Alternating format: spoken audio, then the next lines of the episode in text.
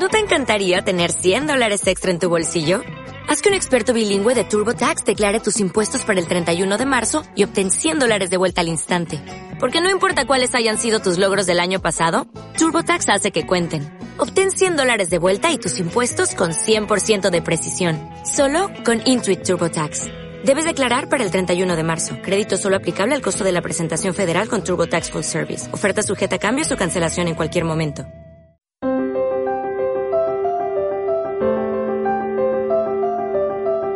Bienvenidos al quinto programa de A Escena Radio y Teatro. El pasado 9 de febrero empezábamos esta aventura con nuestro primer programa y hoy nos toca despedir la primera de nuestras temporadas. Pero volveremos en septiembre.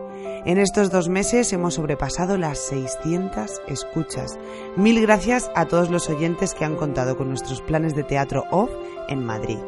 Prometemos que este verano, aparte de ir a la playa, vamos a trabajar duro. Ya tenemos muchas cosas en mente y os las contaremos a la vuelta. Hemos aprendido mucho y cuando volvamos lo haremos con más fuerza. Asegurado. Otros 200 millones de gracias a todos los que nos habéis acompañado en esta gran aventura. Eric Lezaun, María Cano, R. Violet, José Gregorio Hernández, Alberto Martín Paz, Dorian Sojo y el maravilloso Bur de la Escena, que nos ha albergado también, y otros tantos que han escuchado nuestras locuras pensando en qué íbamos a meter en el próximo programa, o qué tal obra era genial, o sobre cómo calentar la voz. Proyecta, proyecta, a, a y también a los compañeros de piso que han aguantado grabaciones nocturnas y músicas a horas intempestivas. No ha sido fácil para nadie. Hemos hecho un equipo que ha sido capaz de convertir una idea loca de una noche de mal sueño en una realidad. Cada día estoy más convencida de que lo importante es hacer lo que a uno le gusta, caigan los tiempos que caigan. Por eso me gustaría compartir con vosotros mi último y especial agradecimiento a Jorge Velasco e Irene Herrero, que ya andan por aquí, que junto a una servidora, Gala Martínez, hemos conseguido sacar esta primera temporada, reír mucho, dormir muy poco y sobre todo hacer lo que nos ha dado la gana.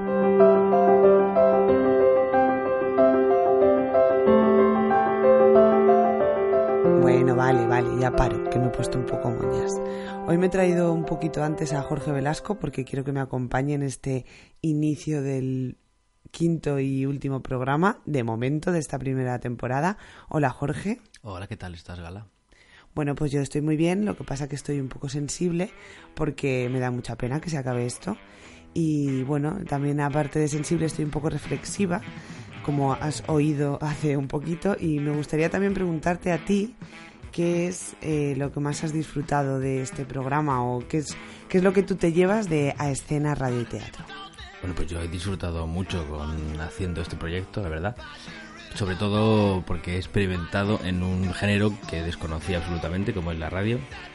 Sobre todo en, el- lo que me encargaste de hacer una serie de ficción como del amor y tal, en el que tanto la dirección como el guion, como en los que he podido participar como actor, me han enseñado mucho sobre un, sobre un género, un estilo de, de- de de teatro que desconocía. Bueno, yo espero que para la próxima temporada preparemos algo más contundente, porque además el día que hicimos el programa especial eh, recogimos un montón de voces súper interesantes y a ver si, si surgen más cositas, porque ahí hay, hay mucho talento. Claro que sí. Muy bien, bueno, pues ahora vamos a pasar a presentar un poquito qué vamos a hacer en este, en este último programa. En primer lugar, como siempre, empezamos con nuestra sección del camerino. Eh, Irene Herrero estuvo viendo Prisionero en mayo en la sala Tú, estuvo en el estreno y bueno, pues entrevistó a, a sus actores, a Carlos Aurrecoechea, Guillermo Llansó y Marta Alonso y a su director también, que es Juan Magarri. Además tuvo un premio por ahí que luego escucharéis. Y bueno, pues esa es nuestra primera sección de entrevistas. Después pasamos a Entre Bambalinas, que me vas a contar tú, Jorge, porque te queda un poquito cerca. Pues en Entre Bambalinas va- va- vas a contar una entrevista que hiciste en Bululú, que entrevistaste a Miguelito y a Federica, que son los protagonistas de Miguelito no quiere leer, una estupenda obra infantil que tengo el placer y el honor de dirigir de Cazumbo Teatro. Muy bien, que además es muy divertida y que, bueno, pues tiene ese tinte de animación a la lectura que está muy bien. Muy educativa. Muy bien. Además los padres se lo pasan muy bien, lo sé yo. Luego pasaremos a nuestra sección en cartel. Vamos a hablar de la sala Tribueñe, de su eh, versión de Bodas de Sangre, Federico García Lorca. Estuvimos también, Irene y yo, en, viendo Cúcara y Mácara en La Grada. Luego escucharéis un poquito más. Por último, eh, tenemos otra recomendación que es Los miércoles no existen en el Teatro Lara, que también Irene nos avanza un poquito en esa sección. Y como siempre, os recomendamos la programación del Burdela Escena con Creep, Cretinos y el casting. Eh, cerraremos este último programa con nuestra sección del amor y tal, la última, que voy a dejar también que presentes tú, Jorge, porque también te queda bastante cerca. Pues en este programa, el del amor y tal, es muy especial. Porque como es el último de la temporada, pues nos hemos permitido el lujo de que las voces que aparecen sean la tuya y la mía. Sí, pues yo tenía mucho mono. Yo tenía mucho mono y te dije, hola, ¿puedo hacer una sección de del amor y tal? Y tú me dijiste, venga, va, pues te escribo algo. Así que escribí el guion y nos hemos puesto a interpretarlo. A ver qué sale. Muy bien, pues nada, luego lo veremos a ver qué tal nos sale. Yo desde luego estoy preparada y súper motivada. Bueno, me vas a perdonar Jorge, pero vamos a empezar ahora nuestra sección del camerino con Irene Herrero. Hola Irene. Hola, buenas. El otro día estuviste en el estreno en la sala Tú de una obra que se llamaba... Sí, se llama Prisionero en Mayo y la estrenaron en la sala Tú, que es una sala pequeñita de Malasaña, muy, muy, mona, con sofás en lugar de asientos. Esta obra es de Teatro Vuelta de Tuerca y estuviste hablando con sus actores, con Carlos Aurrecoechea, Guillermo Llansó y Marta Alonso, que también bueno, es una coleguilla del, del mundillo. Eh, además está dirigida y escrita por Juan Magarriz. Ajá, es el director, también pudimos hablar con él un que también, exactamente, esa va a ser la primera parte de, esta sección. Además, por cierto, que recibió el premio a la mejor dirección del noveno, noveno Festival de Teatro Indifest en este 2014. Sí, la verdad que, bueno, entiendo totalmente que le dieran el premio porque a mí me encantó. O sea, es un thriller carcelario tiene un toque cómico, pero realmente es más, más bien dramático. Y son estos tres actores sobre escena que cuenta la historia de tú, qué es lo peor que te puedes imaginar, que te pueda pasar en la vida. Pues una de las peores cosas es que te quiten la libertad. Supongo. No sé, pero en esta obra hablan de que te quiten la libertad y que tu compañero de celda sea una persona totalmente opuesta a ti. Entonces son, cuenta la historia de dos presos, uno mucho más reservado que el otro, y bueno, el personaje de Maddox, de Enric Maddox, está basado en Charles Manson, que es el asesino americano de Estados Unidos, que, bueno, ya escucharemos al director en la entrevista, que le inspiró a la hora de escribir la obra, porque es el preso que más cartas recibe al año, o recibía al año. Eh, bueno, o sea, es... Pero cartas, eh, no entiendo, como de desconocidos que se referían a él. O sea, era un líder de una especie de secta, un líder de masas que eran cartas de personas que le pedían consejo, que le mostraban su admiración. Entonces es un poco como este análisis del, del preso del siglo XXI, un poco psicópata, totalmente megalómano, con ansias de control, de estrellato, que se cree prácticamente un dios, frente a este otro preso que es mucho más reservado, que se basa en la culpa, en la es, muy... Entonces habla un poco de esa relación, ¿no? Claro, de la relación entre ellos dos y luego también la funcionaria de prisiones que, se encarga de, de, tutelarlos, vamos. De... Ajá. Y es, es muy bonita, me pareció una obra muy bonita. Además que ha sido un juego de luces. ¿no? Sí, no, y a nivel estético me refiero. Ah. También un juego de luces, muy visual, muy simbólica. Hay algunas imágenes que te ponen la piel de gallina, o sea... Vale, pues perfecto, vamos a escuchar entonces esta primera entrevista a Juan Garriz, director y dramaturgo de Prisionero en Mayo en la Sala Tú. Eh, la idea surge de, un, reportaje que leí en el que comentaban que Charles Manson era el criminal que más correo recibía en Estados Unidos a lo largo del año. Entonces, que él fuera un gurú en su momento porque convenció a unos cuantos hippies y tal, que es lo que nos han contado siempre, eh, bueno, pues puede, ser comprensible, pero que toda una sociedad sea víctima de, ese, carisma o ese poder de seducción me llevó a reflexionar sobre lo diferente que era el criminal del siglo XX-XXI y eh, o sea, lo diferente que era respecto de lo que era un criminal del XIX con los referentes más de raíces cristianas como por ejemplo Dostoyevsky, ¿no? O sea que el personaje de Abel está basado entonces en este en, estos textos que has podido eso es tiene muchas raíces eh, dostoyevskianas y, y todo lo que tiene que ver con su una primera etapa eh, quizá de, separación de Dios y de repente reencontrarse con la idea de Dios y con la Biblia.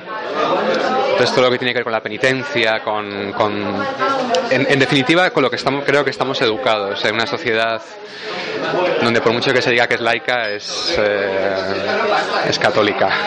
Y me gustaría saber cómo se prepara un espectáculo o una obra en una sala tan pequeña, con, los, con el público tan cercano, que en este caso en un sofá, ¿cómo influye eso a la hora de desarrollar todo el montaje teatral? Pues mira, nunca sabes dónde la vas a hacer, entonces no está pensada para que alguien la vea en un sofá. Pero bueno, sí que es una obra de pequeño formato y, y es una obra de actores. Entonces sabes que independientemente de donde lo hagas, el éxito va a estar en que los tres actores estén compenetrados y, y haya conexión entre ellos, haya escucha y pero es verdad que, que hay espacios que, que, de repente cuesta acostumbrarse, o sea, no, no, todavía tenemos que rodar un poquito aquí, porque la última vez que lo hemos hecho lo hemos hecho en un sitio mucho más grande, entonces, ya te digo, realmente no vivimos en un periodo, en una época teatral en la que no puedes, a no ser que tengas muy claro que tu obra va para un sitio, eh, nosotros cuando nos encerramos en la sala de ensayos no tenemos claro dónde, va a ir a parar el, eh, el, espectáculo que vamos a realizar. Ya por último, me gustaría que recomiendes a nuestros oyentes que vengan a ver la obra. eh, yo les recomiendo que vengan a ver la obra, si no les he convencido con lo anterior. que seguro que sí. Yo les recomiendo que vengan a ver la obra si es, son un tipo de espectador que les apetece venir al teatro a pensar, a sentir, eh, a entretenerse, pero no solo a entretenerse, sino también a, a, reflexionar sobre la condición del ser humano y mm, a reflexionar sobre en qué misiones nos, nos embarcamos, por qué ¿Por qué amamos a unas personas y no a otras? ¿Por qué realizamos determinadas tareas y no otras? ¿Cuál es la verdadera definición de libertad? Eh, es un tema que es que me parece que está incluso en, el teatro griego, en Calderón, y que, y que hemos de pelear porque esté en el teatro más allá de, las propuestas del teatro comercial, pensar, sentir, entretenerse. Nos contaba Juan Magarri que Prisionero en Mayo es para, bueno, para personas que busquen en el teatro eh, un poco esa reflexión. A mí me gusta mucho la idea, no sé tú qué pensarás, Irene, pero a mí me gusta mucho la idea del teatro comprometido, del teatro como una herramienta de reflexión. Claro, claro, el teatro es lo más humano que tenemos y, y en el momento que se puede hacer una crítica, una reflexión, un, no sé, es la vida, pero, pero te muestran una parte de la vida. Y entonces el hecho de poder mejorar cosas y invitarte a, a reflexionar a partir de ese fragmento que te están enseñando.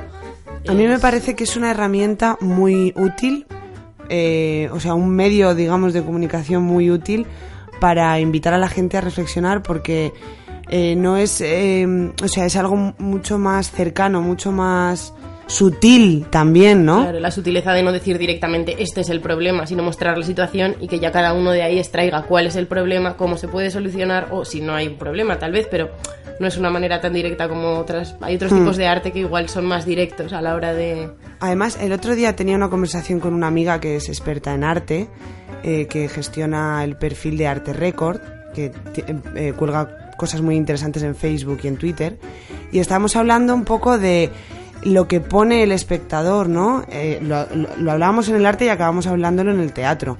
Es decir, cuando un espectador eh, va a ver una obra, esa, so, o sea, hay tantas interpretaciones como espectadores, ¿no?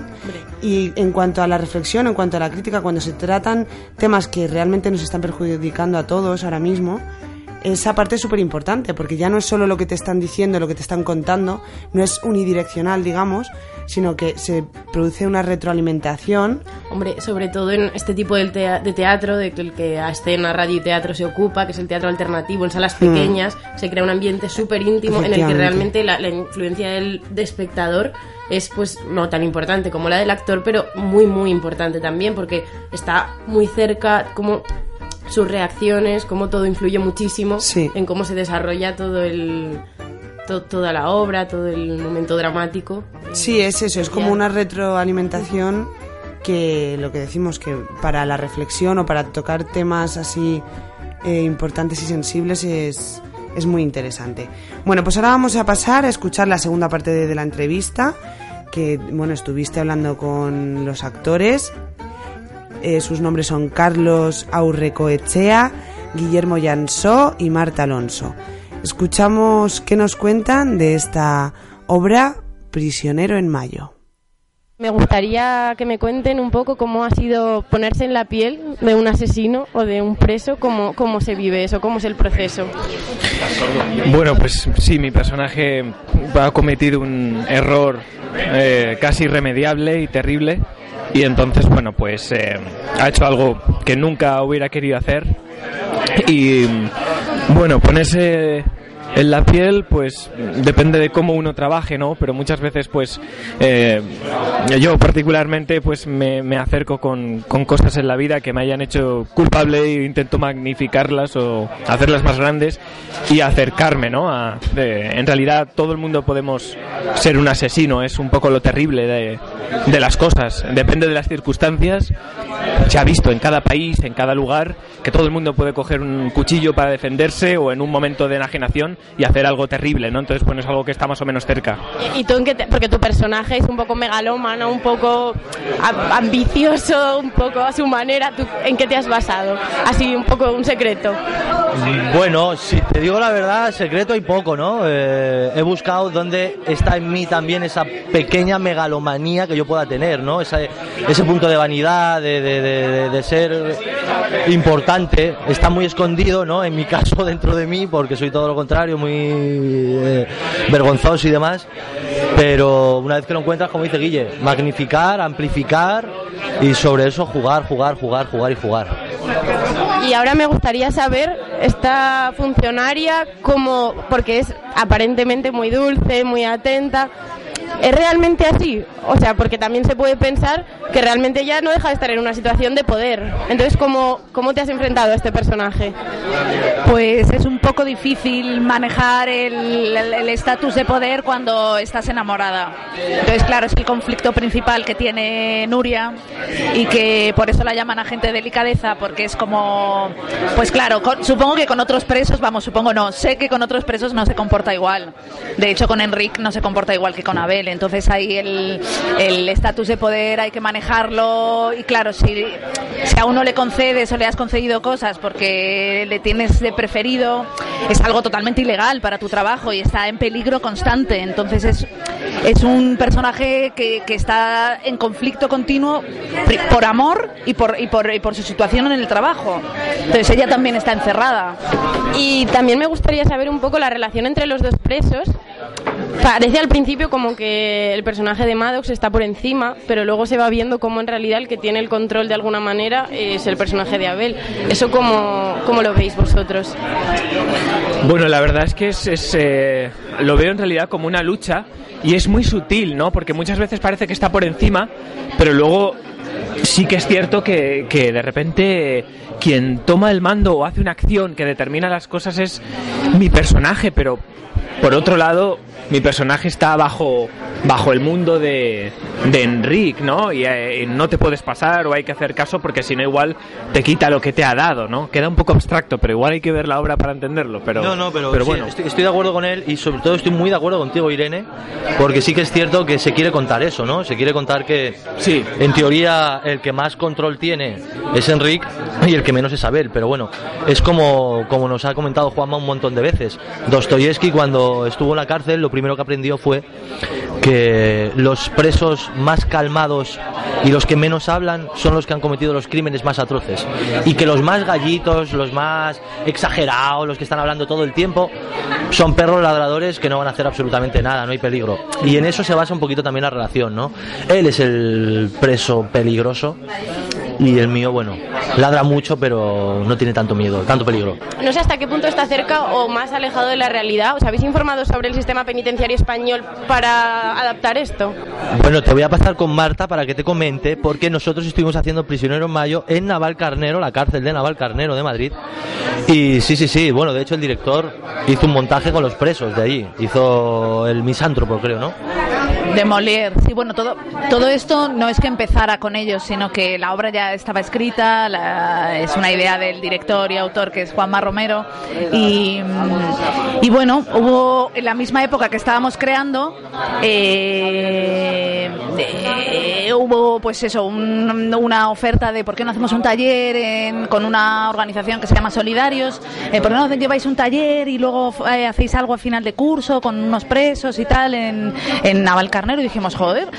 Y bueno, y, ahí nos metimos en ese momento que estábamos creando la obra, pues nos vino fenomenal, porque atravesamos pasillos, vimos, eh, bueno, vimos, vimos toda la serie de, mm, todas las series de trabas que te ponen para entrar, todos los módulos, los distintos módulos, los menos, los más peligrosos, y luego en el salón de actos, que era donde nos reuníamos con los presos que se supone que tenían menos peligrosidad, pero que luego nos fuimos enterando que ahí había de todo, eh, pues hicimos unas cuantas clases de teatro, ellos estaban encantados de, pues, de recibir a gente de fuera y de hacer teatro y cosas que para ellos teatro es era más pues eso desahogarse y decir locuras o tonterías y bueno hicimos Juanma dirigió les dirigió el misántropo de Molière y, y lo hicieron muy divertido una adaptación super adaptación y eh, antes de que ellos estrenaran bueno hici- eh, creamos una compañía de teatro que, que se llama Barrote Bill y que todavía siguen ¿eh? siguen haciendo cosas en la cárcel les intentamos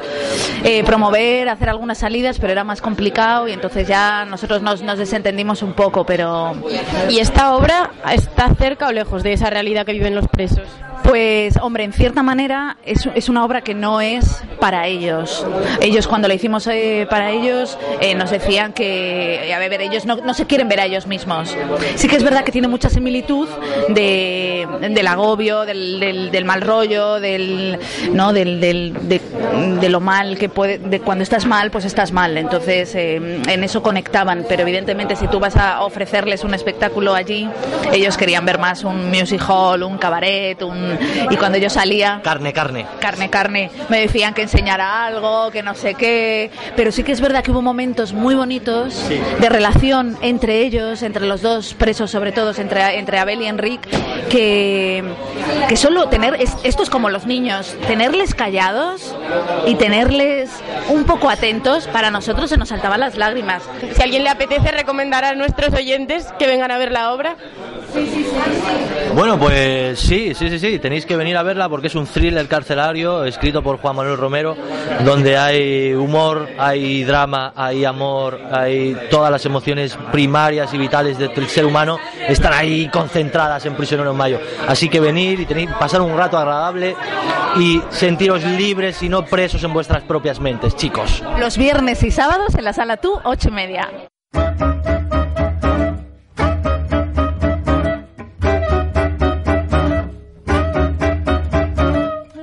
Nos hemos acercado a Bululú porque vamos a entrevistar a Miguelito y a Federica. Nombre, Federica, Miguelito.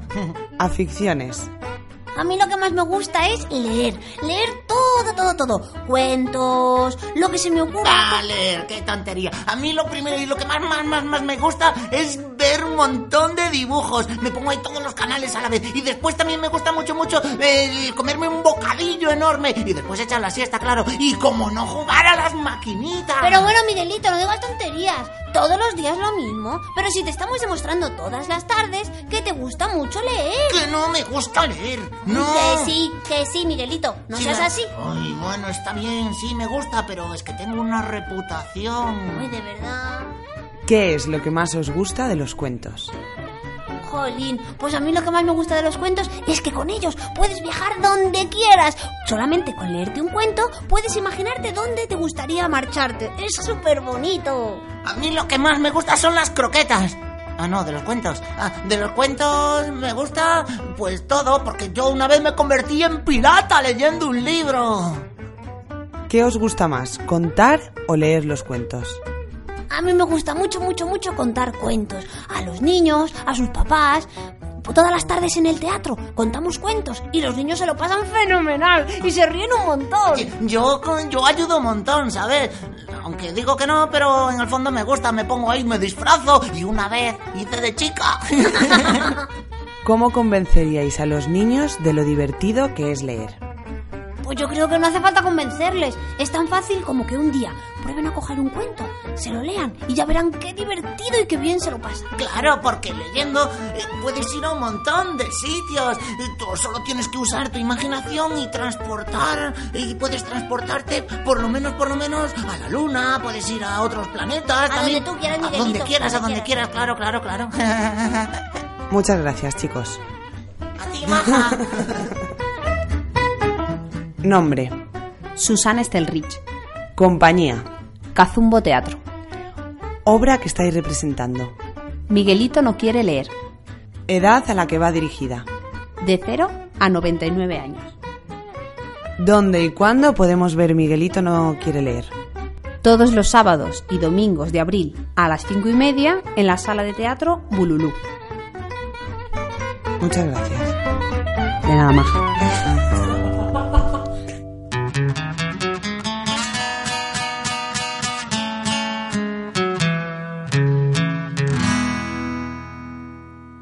Dejamos a Miguelito, que parecía que no quería leer, no sabemos cómo acabará esta historia, pero podéis descubrirlo los sábados y domingos a las cinco y media en la sala Bululú.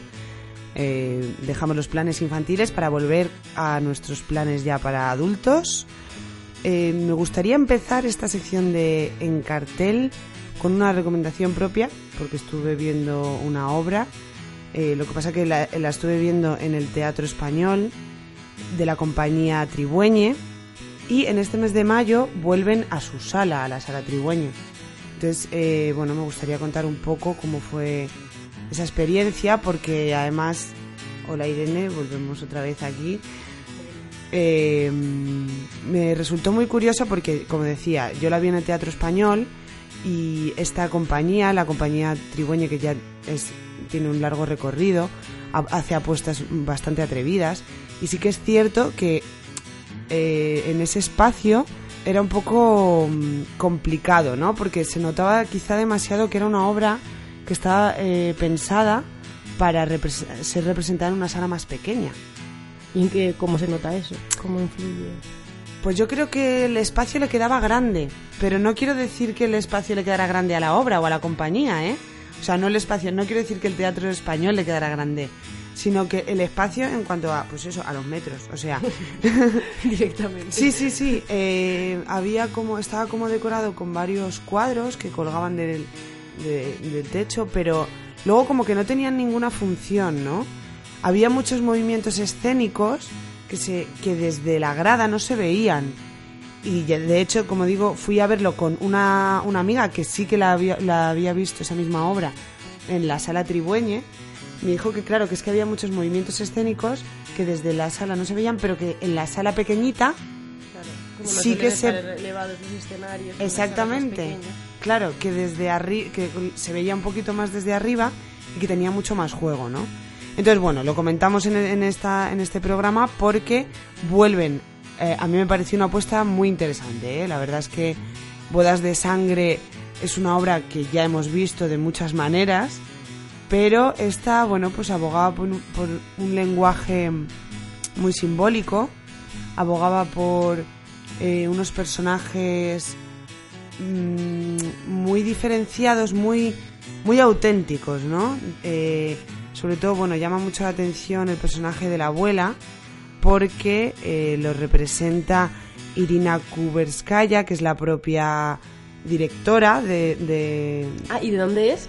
Es polaca, Irina Kuberskaya eh, hace una apuesta muy interesante porque precisamente pues, esa nacionalidad ¿no? es un poco una visión externa de la obra de Federico García Lorca que ha tenido muchas maneras de ser representada en nuestro país y en, esta, en este caso pues ya te digo que es una, una visión externa. ¿Pero me la recomiendas? Te la recomiendo, te la recomiendo sobre todo porque es en la sala Trigüeño.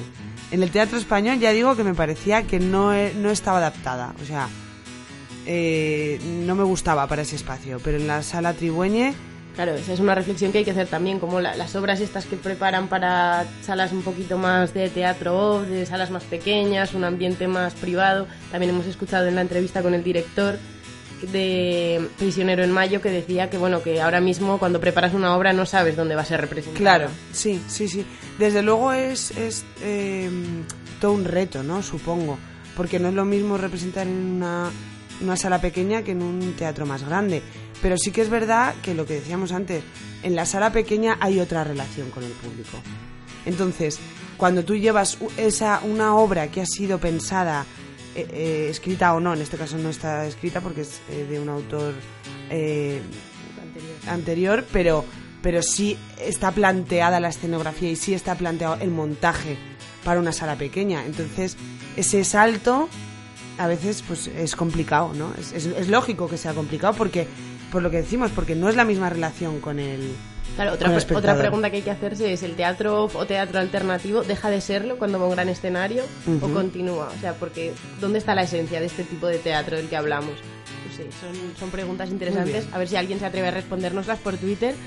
Por cierto, seguimos con las redes sociales abiertas para quien quiera comentar, co- no- compartir con nosotros, recomendarnos alguna obra. Una, una de nuestras oyentes, Celia, nos ha comentado por Twitter que fue a ver los miércoles No Existen y que le encantó. Que la vio en el Teatro Lara, que se, que se interpreta... Se, se puede ver, sí, Representa se representa los viernes, sábados y domingos y que le encantó, que oye, que Daniel Guzmán, que está maravilloso, que se había reído muchísimo. Esta obra que a mí ya me la recomienda varias gente, ¿eh? Sí, la sí, verdad o sea es que... que... No, yo no he podido ir a verla por agenda, por problemas de agenda. Qué ocupada está. Pero sí, sí, sí. A mí me la han recomendado ya varias gente, o sea que hay ganas de verla. Sí, sí, yo también tengo ganas. Ah, bueno. Ah, una cosa, espera, perdona. Eh, a mí me gustaría cerrar lo de bodas de sangre, ¿vale? La podéis ver, como decíamos, en Sala Tribueñes, sábados y domingos de mayo. Eso es. Eh, la Sala Tribueñes está a unos 20 minutitos de la parada de O'Donnell y, y de la de Manuel Becerra. Perdona, eh, que te haya cortado, pero es que tenía yo ahí que se me Sí, había es olvidado. importante hay que saber a dónde hay que ir y, y cuándo. Eso es, vale. Entonces, ahora, el otro día estuvimos en el Teatro La Grada, Eso es. viendo Cúcara y Mácara. Así es. Una obra muy interesante porque teníamos un- íbamos con un poco de miedo, porque vimos el cartel y en el cartel había nueve caballeros. Y dijimos, ¿y cómo se meten nueve caballeros en el escenario de la grada? Pues oye, se meten y se, meten, desenvuelven. meten- se meten y muy bien, además. Sí, la verdad que sí. Nos Sí. salimos encantadas diciendo, oye, qué baile, qué coreografía, cómo está, o sea, qué, qué dirección tiene esta obra en la que todo encaja, todo, todo cuadra perfectamente, cada uno tiene una personalidad, un papel. Sí, muy bien definidos esos personajes. Es una pena porque ahora mismo no está en cartel, o sea, eh, sí que está en nuestra sección en cartel, pero no se está programando en ninguna sala. Pero sí que queríamos hablaros de ella porque nos gustó mucho. Eh, a mí me gustó mucho esa conversación. Yo salí de allí pensando un poco en que había sido una conversación entre el poder político y el eclesiástico, ¿no? Pues Una- es que era- la, la obra habla de, de un suceso que se produce en una iglesia, que es la explosión de un relicario de, de una virgen. Y, y claro, como todo el mundo, con todo lo que sucede en torno a esto. En torno a ese hecho, ese increchendo Claro, además maravilloso. Cómo la iglesia lo va solucionando, o lo oculta, o se aprovecha de ello. Ya- O peta a la mujer en un momento dado, ¿no? en, También. en varios momentos. En varios momentos. El papel de la mujer dentro de la iglesia, como cada uno lo ve de una manera. Sí. Es muy interesante. A mí me gustó mucho ese, eso, cómo empezó, ¿no? En es- con esa sobriedad y luego cómo acabas realmente Ah, descojonándote claro, claro, porque es que es súper divertida. Esa es otra, o sea, a nivel estético, esa obra tiene de escenografía una silla. Una silla. Y todos van vestidos Iluminación de negro. y poco entonces, más. Es, es como, como solo con la interpretación, o sea, es una obra totalmente de actores, Sí. porque con la interpretación te, te- o sea, te imaginas. Yo me imaginaba el crucifijo, la iglesia. O sea, parece un poco. He oído a más personas que comentan que los nuevos dramaturgos, más que utilizar escenografía, la, la comentan. O sea, que es bastante habitual que en los nuevos textos teniendo en cuenta que hay menos recursos y Ujú. estos jóvenes ya salen de, de la escuela diciendo no tendré recursos, Ujú. me los tengo que sacar de la cabeza, ya ellos mismos crean este entorno y este ambiente pues con palabras, con luz, pero ya no tanto en un entorno Con- físico. Ujú. Hombre, no, la verdad es que eso que tú dices tiene una repercusión directa en la carga que tienen los actores a la hora de actuar, porque Claro, claro, claro. es el 100%. A mí me gustó mucho, la verdad, Cúcara y Mácara, a ver si la programan pronto. Y a ver si volvemos a la grada porque también la sala... Eh, sí, muy, muy interesante. Vale, entonces, bueno, pues ya para cerrar esta sección, recordamos que tenemos Prisionero en mayo, en la Sala Tú, los viernes y sábados a las ocho y media. Sí, es nuestro último en cartel de la temporada. Qué Sí. penita. Bueno, sabemos que estos próximos meses seguirá habiendo muy buenas obras en los carteles madrileños, porque la verdad que es una ciudad mágica que entre sus calles esconde unos escenarios increíbles. Así que, por favor, chicos, hacer el Volveremos esfuerzo de pronto. buscarlos, porque están ahí. Muy bien. Vale, eh, cerramos esta, este último en cartel recordándoos la programación de nuestra sala, el Burdela Escena. Si quieres eh, conocer un espacio diferente de teatro off en Madrid, ya sabes, eh, acércate a el Burdela Escena. En los jueves puedes disfrutar de Creep, los viernes de Cretinos y los sábados y domingos de El Casting. Hemos hablado un poquito más de todas ellas en todos nuestros programas. Sí, no es la primera vez que... Podéis reescucharlos si tenéis dudas. Muchas gracias, Irene. Muchas gracias a ti, Gala. Adiós.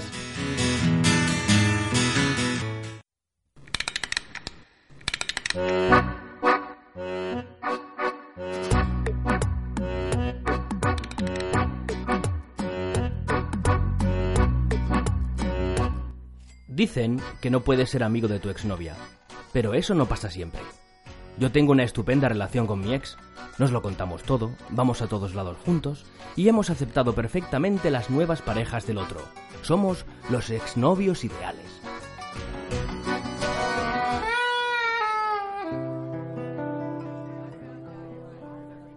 Entonces, ¿qué? ¿Vamos al cine hoy? ¿Al cine? Uy, no puedo. He quedado con Marcos. Ah, vale, vale. ¿Vale qué? ¿Qué quieres decir? Nada, eso. Vale, ya empezamos. ¿Ya empezamos a qué? Solo he dicho que, que- que- que has quedado con tu novio, que vale. Ya. Venga, Diego, que nos conocemos. ¿Qué pasa? ¿Te molesta que haya quedado con Marcos? ¿A mí? ¿Y por qué iba a molestarme? ¿Es tu novio? ¿Ves? ¿Pero qué, qué- qué he dicho ahora? No es lo que has dicho, Diego, es cómo lo has dicho. ¿Y qué he dicho? Que no es lo que has... Joder, que, que cómo he dicho lo que he dicho. Has dicho tu novio. ¿Y qué quieres que diga? ¿Tu gato de Angora? Mira, Diego, si te vas a poner así, me voy. ¿Ah, sí? Pues vete. Para la música.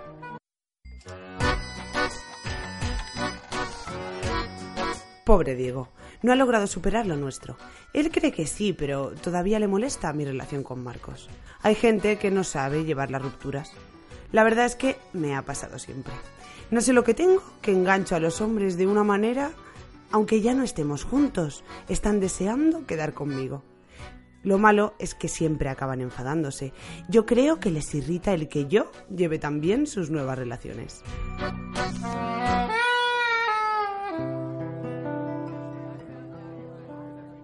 Hoy Marcos ha quedado con sus amigos. ¿Quieres que vayamos al cine? Eh, claro. ¿Qué quieres ver? ¿Veis? Enganchadísimo a mí. ¿Qué? ¿Qué de qué?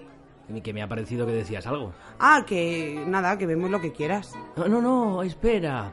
Pero si yo he quedado. Ah, ¿y con quién? Me pidió Andrea que le acompañara a no sé dónde. Vale, vale. Si no me tienes que dar explicaciones. ¿Qué pasa? ¿Te ha molestado algo? ¿A mí? Eh, me ha parecido que estabas medio... A mí, a mí qué más me da que quedes con tu novia. Andrea no es mi novia. ¿Y qué es? ¿Tu gato de Angora? Maite, no entiendo nada. Eso es lo malo, que no entiendes nada. ¿Te molesta que quede con Andrea? ¿A mí? Para la música.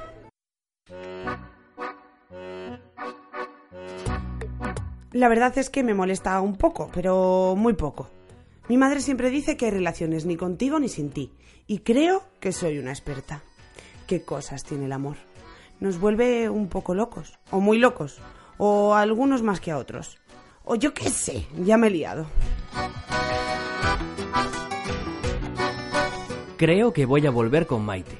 Ella no lo sabe, pero sigue loca por mí. Y yo por ella. El amor es complicado y nos obliga a mirar el mundo por un agujero en el muro de nuestra inseguridad. Un agujerito tan pequeño que solo vemos lo que queremos ver. Maite y yo juntos tiraremos ese muro. Lo sé. Creo que voy a volver con Diego. Él no lo sabe, pero esa Andrea no le conviene nada. Tendré que rescatarle. Hoy he quedado para ir al cine con él. Quiere decirme algo, no sé qué será. Voy a ducharme y a vestirme súper sexy. Así que tengo que dejaros. Ya seguiremos hablando del amor y tal. Un beso.